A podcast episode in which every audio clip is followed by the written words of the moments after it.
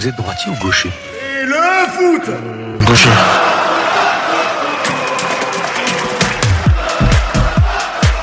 Radio. Radio. Campus 47. Ça fait partir du jeu, quoi.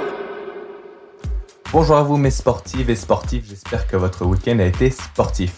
On se retrouve ici pour cette première chronique sur Radio Campus 47.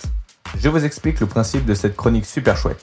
Chaque semaine, je vais me faire un plaisir de vous faire découvrir un sport ou tout du moins une activité qui y ressemble. Cette semaine, je vais vous parler d'un sport qui nous vient tout droit de la Finlande, le hobby horsing. Pour les non bilingues, je vous le traduis par Le loisir du cheval. ce sport est très simple. Vous faites de l'équitation, mais attention, sans cheval. Oui, oui, sans aucun canasson avec vous, juste vous et votre balai à cheval. Nous pouvons retrouver le site officiel de ce sport. Le site s'appelle TheHobbyHorse.fi.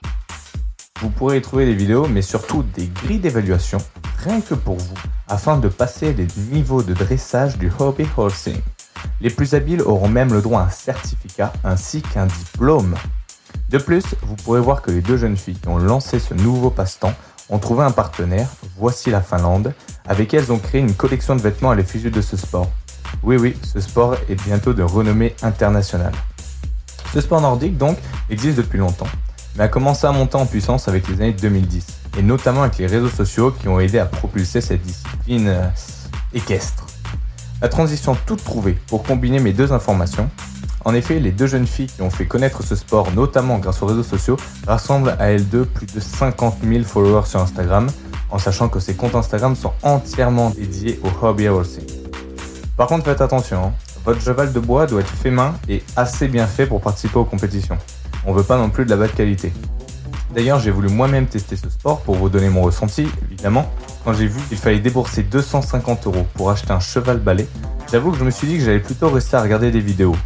Avis aux amateurs de business, je n'ai pas vu d'entreprise qui ait été créée à moyenne ou grande échelle avec ce genre de modèle, alors pour ma part, vous pouvez vous lancer.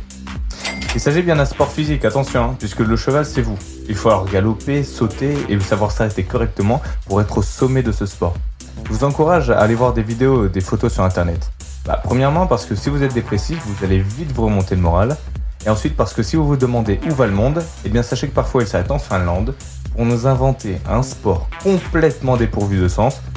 Sauf évidemment si vous souhaitez tellement faire de l'équitation qu'un balai vous suffira.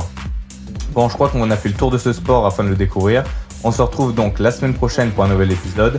Et au galop, c'était Meren.